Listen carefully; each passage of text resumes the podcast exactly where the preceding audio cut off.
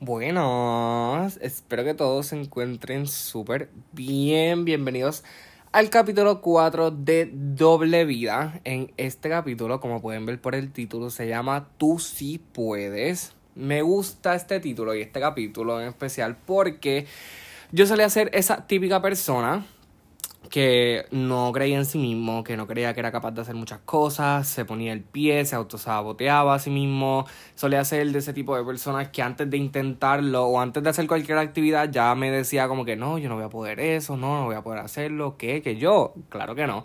So, por eso les quiero compartir esta experiencia que en verdad a mí me ha ayudado en ambas vidas, tanto en la vida personal, estudiantil, como en la vida de negocio, el creer en mí, el cambiar el lenguaje, el romper los limiting beliefs, que de eso también voy a estar hablando en este capítulo. Así que espero que les guste, vamos a, quise decir a darle, pero me trabé, así que volvamos a darle, ¿ok? So, lo primero lo primero, para nosotros comenzar a creer en nosotros mismos, para nosotros realmente comenzar a romper esos limiting beliefs, tenemos que reconocer y tenemos que aceptar que nosotros somos responsables de las cosas que nos suceden, como que somos nosotros y únicamente nosotros los responsables de todas las cosas que nos pasan y nos suceden, pero obviamente, paréntesis, hay cosas y hay cosas. Si te chocan, pues obviamente tú no causaste el choque o something like that, por dar un ejemplo. Pero si tú tomaste una decisión, si tú tomaste un error de juicio, si tú hiciste algo y sabes internamente, aunque no quieras aceptar lo que tú eres el responsable de eso que te está sucediendo, no estés culpando a tu prima, no estés culpando a tu hermana, si estás en el negocio, no estés culpando a tu patrocinador, no estés culpando a esa persona que te trajo, a quien sea que sea, porque el único responsable eres tú, el único que tiene que encargarse de esa situación y tomar el mando eres tú, y lo digo porque yo era muchas veces esa persona que culpaba todo lo externo, que si el gobierno, que si el clima, que si mi compañero, que si fulana, la que estudió conmigo, no.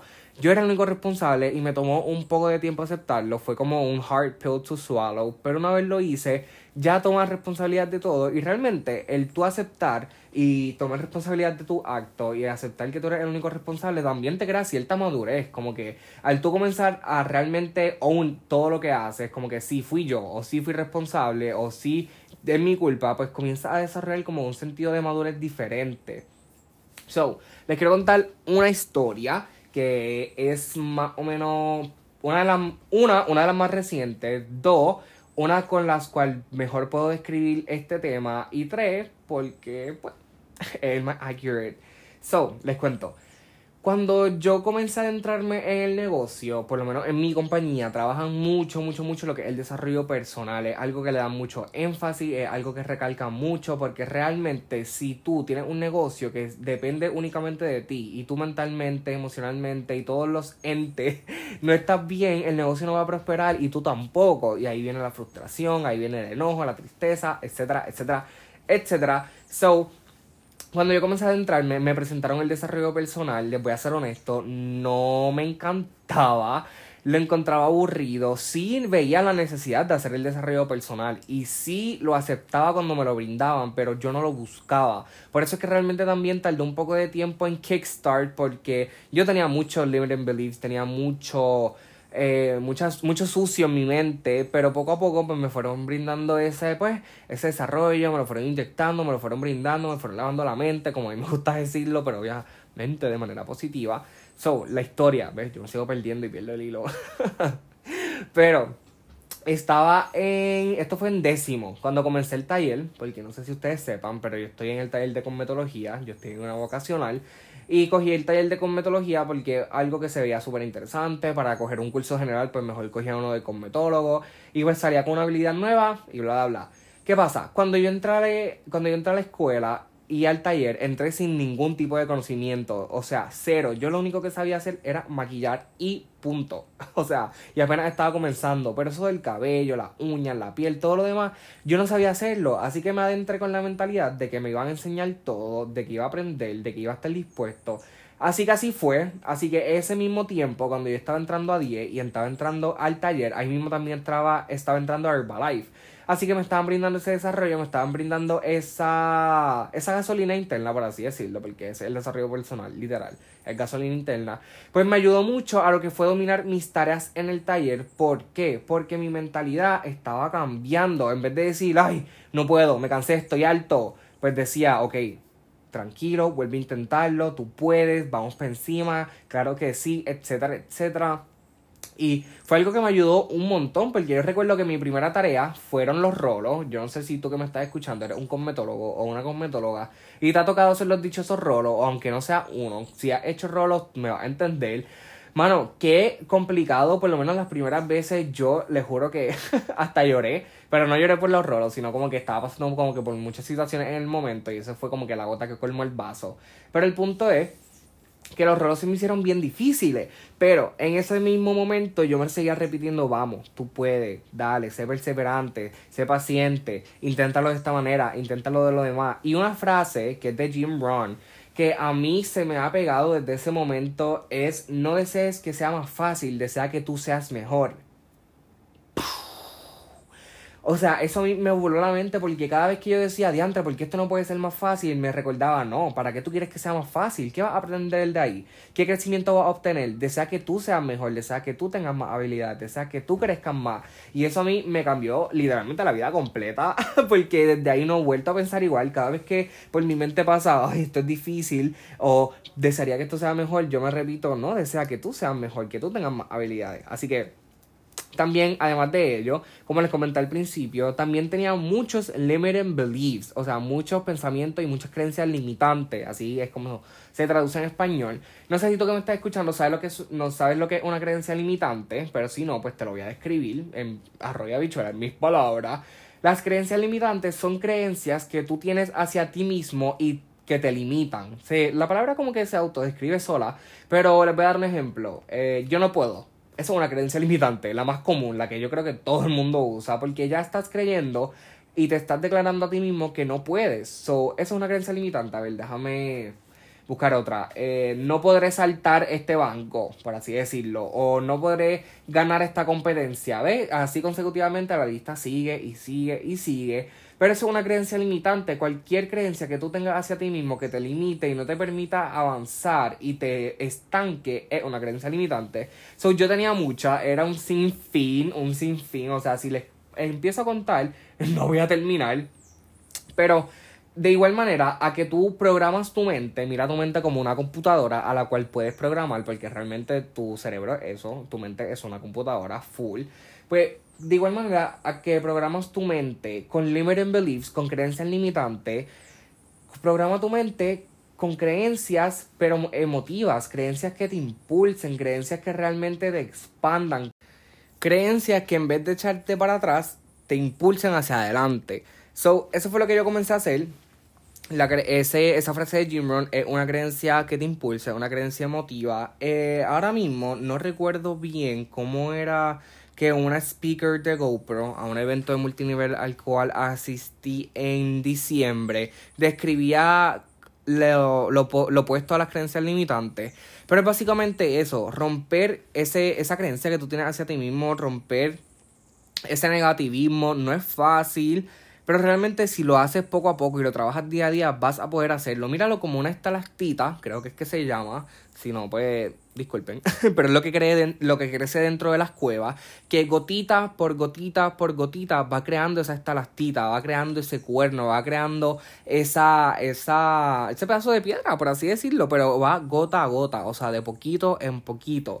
Esto también va un poco relacionado con la actitud. Yo tenía y solía tener una pésima, pésima actitud y eso, creo que las creencias limitantes y la, y la actitud negativa van de la mano, o por lo menos un poco.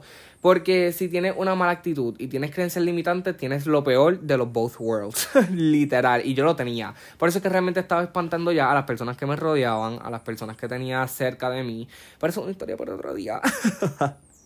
Pero la mala actitud, miren, como esto es un extra, esto es un bonus, como yo comencé a corregir mi actitud. Realmente les puedo decir que comencé a rodearme con personas que tenían buena actitud. O sea, yo aún así tenía mis mañas, o sea, mis malas mañas y mis malos hábitos, pero estar alrededor de esas personas como que me ponía bien en perspectiva en no como que no decir algo malo o no como que decir algo como aborrecedor, por así decirlo, porque no quería estar fuera del grupo, pero ya poco a poco, o sea, y no era porque como estaba con ellos iba a ser una persona diferente, sino era que me gustaba tanto su vibra, que era tampoco había necesidad de decir algo malo o algo como que negativo o que aborreciera, ¿ve? No sé si eso hizo mucho sentido, pero tal vez explicarlo lo mejor que pude. pero tú quizás que me estás escuchando ahora digas como que, y como yo sé que tengo creencias limitantes, pues tienes que identificarlo. Considero que uno de los highlights de todo este podcast entero es la identificación. Cuando tú comienzas y aprendes a identificar todo, o sea, tanto en tu vida personal, de trabajo, empresarial, etcétera, comienza a crecer, porque cuando identifica y cambias, ahí es que comienza el proceso y ahí es que comienza a mejorar y ahí es que comienza a evolucionar, trascender, boom, y todo lo demás.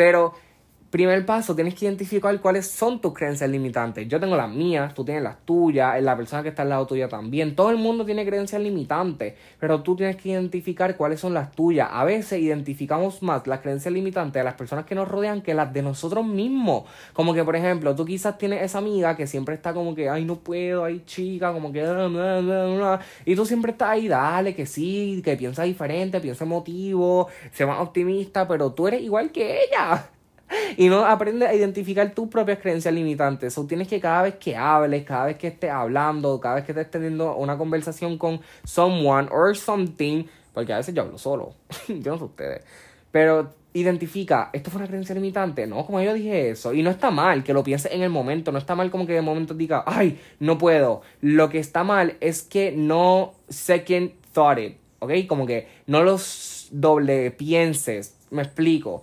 Yo leía una vez en algún lugar de las redes sociales que no eres el primer pensamiento que piensas, sino el segundo. Por ejemplo, si ves a alguien en la calle y tiene una camisa que a ti no te gusta y dices como que diantre, qué feo, y después vuelves a pensar como que no, pero si esa persona le gusta, pues qué cojones, es lo que a ella le gusta, no lo que a ti te guste, y disculpen la palabra.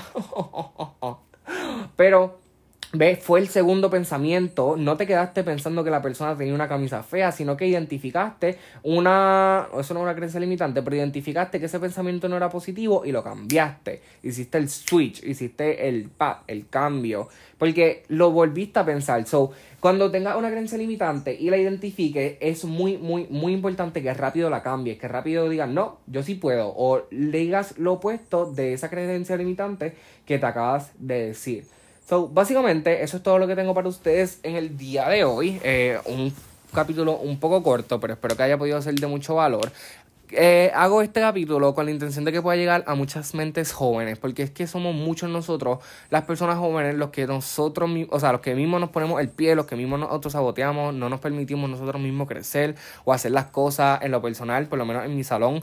Este, había muchas chicas con creencias limitantes. Yo siempre que las veía decía como que, chicas, pero piensa un poco más optimista o piensa de manera distinta, porque pensando así no va a llegar a ninguna parte. Así que mejor un poco de cambio y dale con todo, porque pues es mejor estar en el mismo lugar con una mentalidad positiva que estar en el mismo lugar con una mentalidad positiva.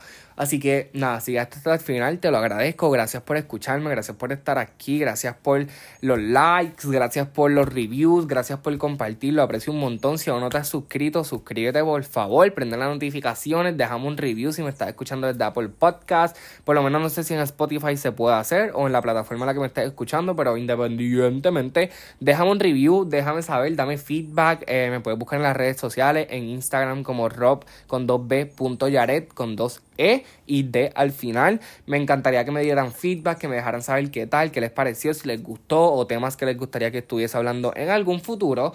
Así que gracias nuevamente por escuchar, te aprecio, te quiero a ti que me estás escuchando por sacarle tu tiempo y estar aquí presente. Significa un montón para mí. Nos vemos el lunes con el próximo capítulo, capítulo 5. Vamos a 200 millas en un jet ski. Ya cuando menos lo sepamos, vamos a estar por el capítulo 20, 30, 50, 100. Y sabrá Dios dónde estemos. Así que gracias nuevamente por escucharme, te aprecio, te quiero y bye bye.